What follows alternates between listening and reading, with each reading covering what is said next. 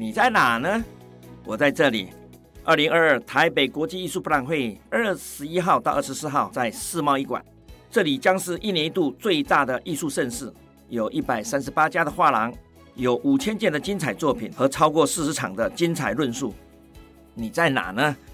别忘了，我们在这里。二十一号到二十四号世贸艺馆等你哦。就这样啊？哦，还有忘的吗？没有吧？没有吗？哦哦，对对对，还有咖啡呀、啊，还有美食，还有他们说欧陆热点，非常好的。还有吗？还有吗？多的是，你来吧。本节目由生鲜食材科技出品。大家好，欢迎来到影视幕后同学会，我是冯博翰，用经济学带你解读全球娱乐产业。在上一集的节目中，我们聊到了台湾影视产业的现况，编剧的处境，引起很多朋友的回响。那我收到很多人啊，就发讯息给我说：“对耶，台剧很多时候在情节和节奏上，真的会让人有一点尴尬。然后编剧呢，真的是台湾影视产业最弱的一环。这不只是观众这样觉得。那我翻了报章杂志啊，包括像斯卡罗的导演曹瑞元，就是。李安导演还有公视的主管呢，其实都说过类似的话。台湾的现况，我们缺编剧，更缺好编剧。但是在另一方面啊，多数编剧人员他们在剧组里面话语权不大，酬劳不高，而且还不一定收得到钱。然后呢，过去十多年入行的编剧啊，很多人没有机会得到完整的编剧和这个。影视制作方面的教育训练，也不知道成长的途径在哪里。在这样的情况下，我们要怎么样吸引人才进入编剧这个行业呢？接下来啊，我预计花两集的内容来跟大家好好的来探究这个问题，并且提出我的解方。不过，在我们讨论这些问题之前啊，在今天这一集，我先来为大家介绍一下。美国的电视剧主创团队的这个组织架构和权力分工，到底什么叫做编剧最大？如果说导演是电影创作的灵魂人物，那么在电视影集的这个灵魂人物呢，有一个关键角色叫做 showrunner。当然，在台湾很多人对 showrunner 这个词感到很陌生，因此啊，我们的媒体。和书籍翻译也很混乱，有的人把 showrunner 翻译成节目统筹，有人说 showrunner 的角色其实就是制作人。那我们来看看 showrunner 他到底负责什么样的工作呢？他可以说是一部影集从开发到制作，所有关于这个创作故事上面的总负责人。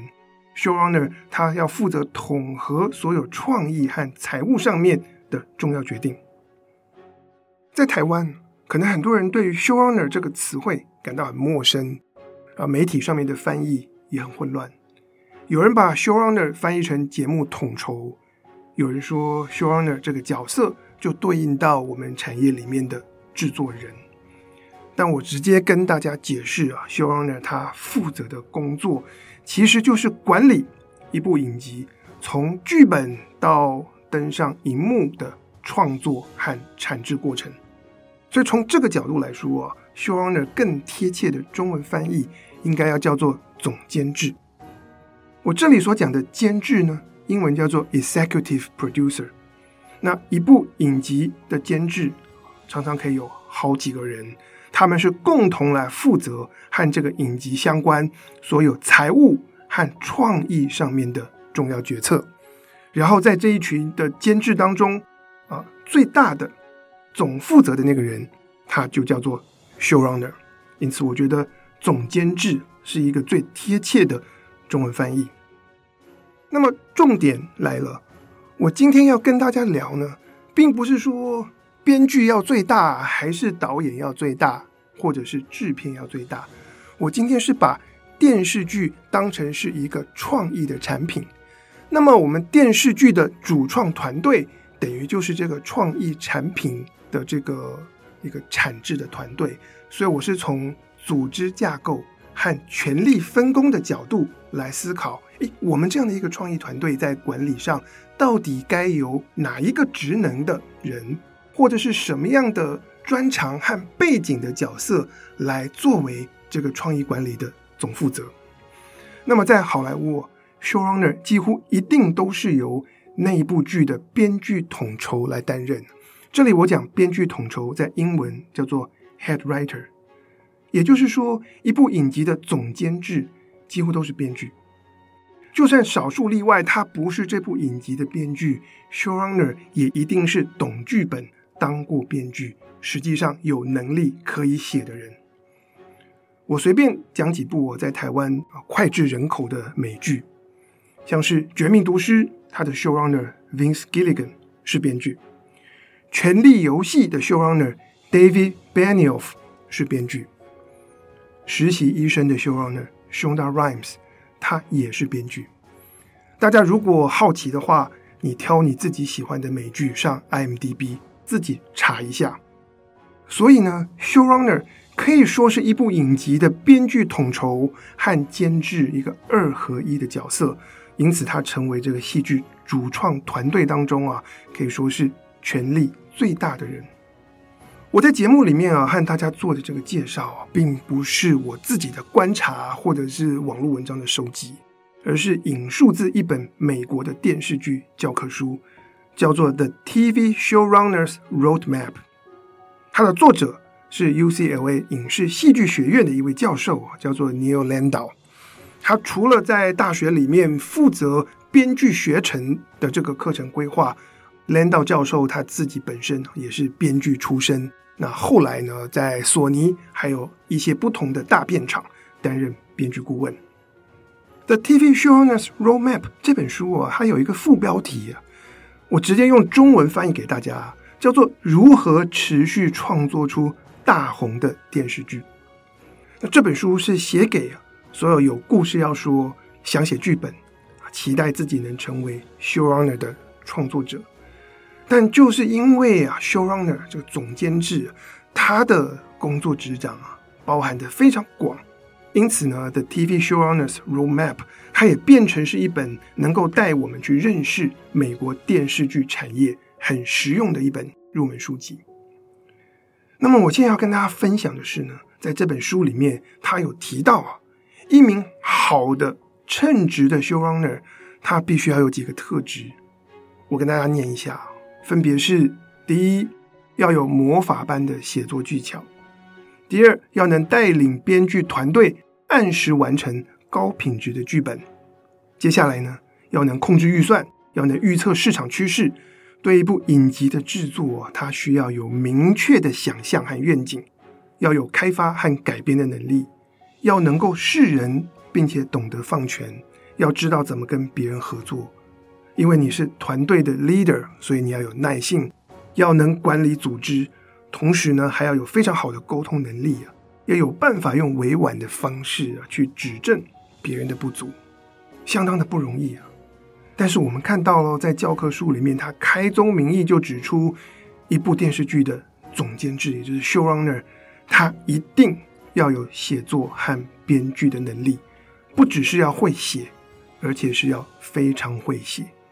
这个情况呢，跟我们在前面一集的节目跟大家聊到，在过去十多年来，台湾电视剧里面的编剧往往很小，那反而是导演啊、制片、大牌演员啊，大家都可以来改剧本，就形成了非常鲜明的对比。其实不只是在美国，那我们可以看到，在日本和韩国的产业啊相关报道，编剧的权力啊也都是很大的，只有台湾呢。跟别人不一样，那么我们就来思考一下，为什么在电视剧的领域，这个产业长期演化下来，在那些成熟的、有国际竞争力的这些市场当中，像是美国跟韩国，到最后权力最大的那个人，这个创意团队的这个领导者会是编剧，而不是导演，不是制片，不是行销呢？这个问题的本质啊。其实就是一个创意团队的组织设计和权力分工，所以是一个创意管理的问题。所以我们要问：为什么应该要让编剧成为影集创作团队的 leader。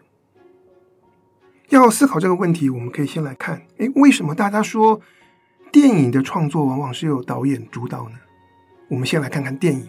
第一个，电影是大荧幕，而且和电视剧相比啊，每分钟内容的制作成本高得多，因此电影的呈现常常是比电视更为视觉，让我们更加的依赖用画面来说故事。在这样的特性之下，负责统筹整个影像。从设计到把这个影像创造出来的导演，自然啊，导演对于作品最终的呈现拥有一个更大的影响力。因此，在很多时候，电影里面是导演最大，甚至啊，导演他可以决定要不要换编剧。这个编剧他所设计的这个剧本填的对白，是不是能够让我导演心里面的这个画面能够更流畅的啊，能够呈现出来？那么电视呢？当然，和电影相比，电视剧的荧幕比较小。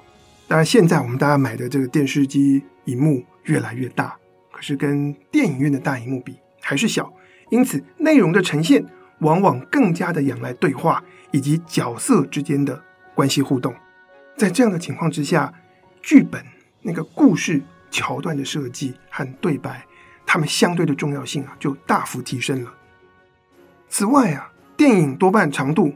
一百分钟，长的话两个多小时，往往这样长度的故事就是聚焦在一个单一主角他的英雄旅程。当然，电影里面会有主线故事、副线故事，也就是我们说的 A story、B story、C story。但不管是副线故事还是副线的副线，其实它们的重要性都远远不如那个主线的故事啊来得大。我们往往追的就是那个主角，但电视剧不一样。集数多，总时数长，常常看到很多的电视剧，它是有好几条线同时在进行，每个角色都有属于自己的剧情线，然后不同的故事线彼此又相关联，在背后需要有一个很完整的世界观。只有这样啊，这个戏剧才有办法一集又一集，或甚至一季又一季的做下去。在这样的情况之下，一个严谨的背景跟人物设定。还有剧情设计上面的逻辑就变得非常非常重要。然后你觉得，在一个剧组里面啊，是谁最了解这个故事，最了解所有的大大小小的逻辑呢？往往啊，就是把这个影集剧本创作出来的人，把这个影集的 Series Bible 或者我称之为设定集，能够架构完整的写出来的人，这个人。当然就是编剧。举例啊，历久弥新的情景喜剧《Friends》为例，它里面有六个主角啊，Rose、Monica，每个角色有他们自己的历程，有他们自己的目标跟故事线，彼此又交错，很复杂吧？那当中的关系跟逻辑是千丝万缕。我曾经参加过呃某一个剧组啊，他们讨论剧本的会议，当时就看到制作公司的老板。有的时候是为了置入，有的时候是为了配合某一个主演的大明星要来改戏。可是当他们在这样做的时候，这制作公司的老板他可能不知道，当你更动了一场戏，改掉了一个角色的对白，那么你可能同时就改掉了这个角色的个性。我们常常说要认识一个人，听其言，观其行。你做什么事，讲什么话。反映的是你背后这个角色的性格。反过来说，我们观众看戏，你讲不同的话，在同样的情境内讲不同的话，可能反映了是你是不太一样的一个人。然后我们也说，性格决定命运。不同个性的人，即便遇到了同样的困难、同样的状况，他会采取不同的反应。所以我那时候就观察到啊，当这个剧组在改掉一场戏的同时，他们。主角的人设变了，那么这个主角在后续故事里面遇到不同情境的时候的反应，照着逻辑来说也会跟着改变。那么后续的剧情发展很可能因此就大不相同了。大家有看到这件事吗？有时候我们只是觉得说我换一个服装、换一个发型，然后我讲的话更动一下，它不是只有单一一场戏的问题。我们在创意跟创作上面对故事所做的更动，有的时候它会牵一发而动全身。如果负责来改动、有权利来 approve 要不要改的人，不是对这个剧本，不是对这个故事最了解的那个人，不是对这个剧本、对这个故事了解最透彻的这个人，那么你的改动有的时候就会出问题，就会出现一些状况不合逻辑。当然啊，可能在华人世界，很多的制片他没有管这么多，这就是我们常常会看到剧情里面人物的个性崩坏，前后不一致，这个人的性格就跑掉了。那么这个故事对观众就没有说服力，也就不再吸引人。可能平常我们身为观众的时候，不会去想这么多，我们就只是在看戏的时候觉得角色很笨。或者他的言行举止让人觉得尴尬，然后就不想看了。但当我们觉得尴尬的时候，可能是来自于背后一些东西不合设定、不合逻辑，而这样子的不合逻辑，从创意管理的角度来看，有时候是反映了我们有权利做决策去改它的人，他并不是最透彻了解整个故事世界观跟整个剧本大大小小细节的那个人。所以说，所有和戏剧制作相关的重要决策，都会牵涉到故事背后的设定、角色的设定，以及这些角色各自的目标和他们的故事。这也就是为什么，这是我的解读，为什么在好莱坞的这个电视剧的产业，我们会发展出让编剧或编剧统筹来担任总监制。Showrunner 这个角色，因为你在创意上面的每一个重要的选择，包括选角，包括情节的安排铺陈，或甚至画面的呈现方式、场景、服装等等，其实它都是要来服务这个故事的一个环节。当然，我们并不是说 Showrunner 就这么大，就这么厉害，他这些东西都可以全包，并不是。第一个。前面讲到，在美剧里面的监制共同来做重要的财务跟创意决策的，其实一群人。Showrunner 只是反映的是他是编剧统筹又担任监制，而同时这些监制们啊，加上总监制 Showrunner，他们要能够共同决定和主导的，往往是最重要的什么呢？第一个是预算的分配，然后其他各个部门，或者说导演，然后卡司等等。的重要的这个人事的安排，那挑对人，预算能够得到好的控制，后面每一个环节大家各自有各自的专业分工。在我来观察、来解析美剧的这个呃主创团队的时候，我其实想要提一个概念，叫做故事权，就是戏剧的制作是一门很大的生意或商业。别的不说，你就看看这些好莱坞的电视剧，他们的制作预算，他们整季的制作预算加在一起，可能是上亿美金，这是很大的一笔钱。而这笔钱在我们做故事产制的时候，它会牵涉到很多不同的事情，包括你平台怎么谈，你的版权销售如何如何。可是，在你做这些事之前，你会需要有你的产品，或者说你需要有你的作品，而你的作品的核心是内容，是故事，因此主导。这个作品的开发跟产制的人会需要是最了解故事的人，因此我觉得美剧的这个权力分工其实就是把故事权很清楚的独立出来。那么握有故事权这个权力的这一号人物这个角色，他就是 showrunner 总监制，然后他在这个权力分配里面相对他是主导地位的，这点非常非常的重要。那我觉得，在我认识的台湾影视产业里面，大家似乎还不太有这个观念。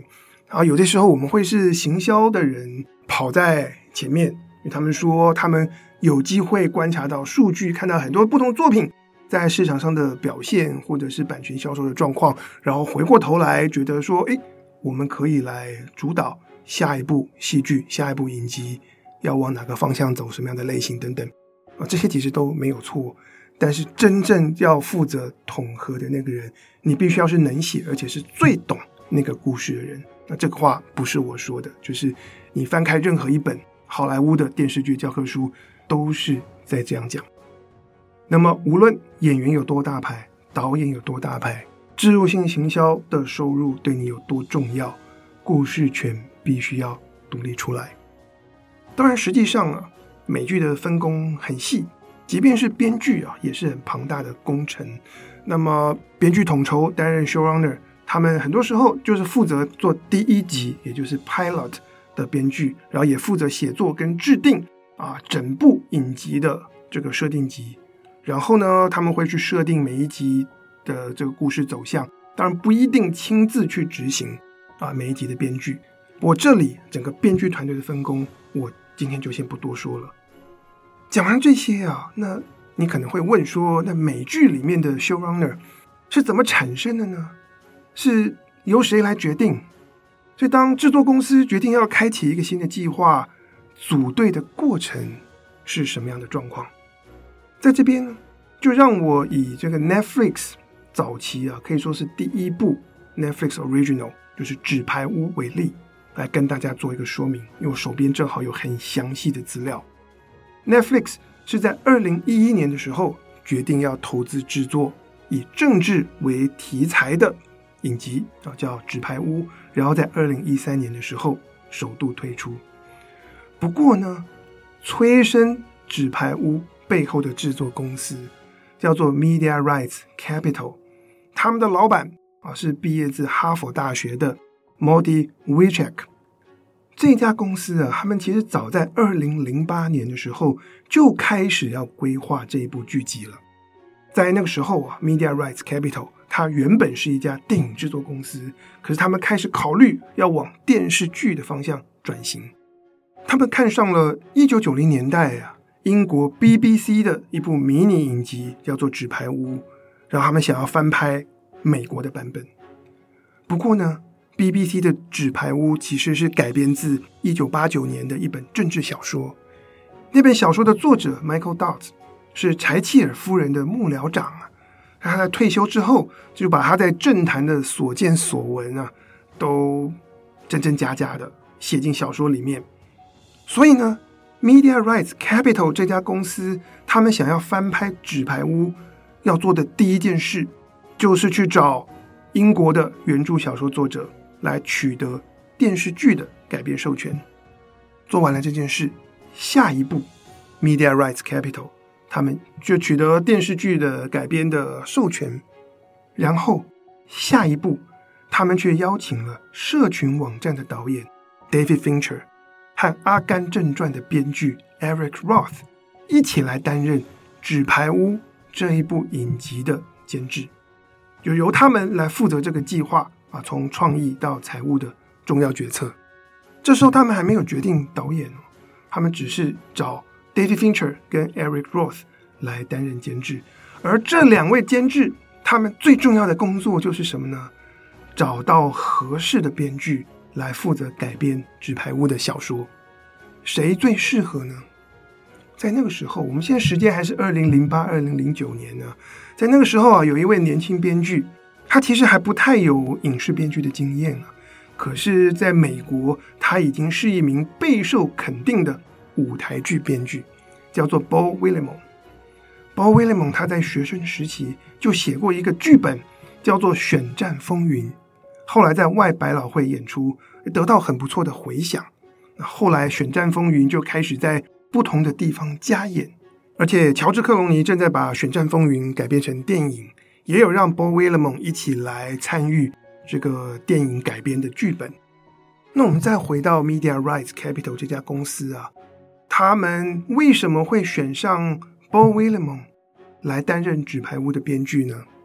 这背后有几个原因啊。《纸牌屋》的故事原型其实是莎士比亚的《马克白》，而 Beau Willimon 他擅长的是舞台剧编剧，代表作又是政治题材，所以找他来担纲写《纸牌屋》的剧本，似乎非常的适合。但是呢，Media Rights Capital 不只是让 Beau Willimon 担任编剧，照往例，他们让他来担任总监制 Showrunner。于是我们就看到两个好莱坞的老鸟担任监制。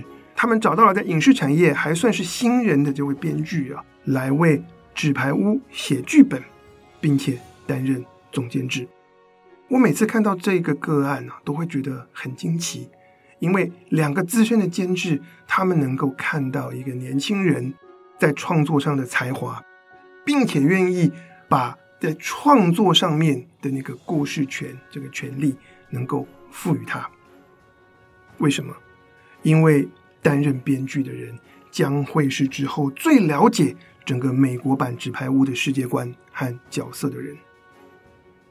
所以，我们看到在《纸牌屋》的主创团队组队的过程，是监制先进来，然后他们找到合适的编剧担任编剧统筹，跟 showrunner 来托付。那根据哈佛商业个案的整理，那他们这样的一个团队。是花了将近一年的时间，跟超过五十万美元的预算，组编剧团队来写出《纸牌屋》的第一集剧本和整部影集的设定集。这些都完成了，故事已经有了，才去思考谁做导演。这时候，David Fincher 说：“给定这个故事的调性，诶，我可以当第一集的导演，为《纸牌屋》来设定影像叙事的风格。”那么，在第一集的导演确定之后，David Fincher 又找来他以前合作过的 Kevin Spacey 担纲演男主角。就这样啊，在主创团队确定下来之后，他们开始向电视台做提案，最后决定接受。那个时候刚要跨入电视影集制作的 Netflix 来投资他们。好。我们听完了编剧在好莱坞电视影集所扮演的角色，大家会不会觉得跟台湾的情况，我们上一集节目所聊到的现况，形成了一个强烈的对比呢？在下一集的节目当中啊，我会从经济学的角度出发，带大家一起来思考，为什么台湾影视啊最弱的一环会变成是编剧？我们在哪里卡住了？又要怎么样解决现在遇到的问题？当然，我们最终的目标是希望能够一起来思考产业的课题以及相关的政策，让我们的影视产业能够吸引更多优秀的人才加入，我们可以培育出更多杰出的编剧。因为我们看到了在电视的这个领域，编剧的重要性。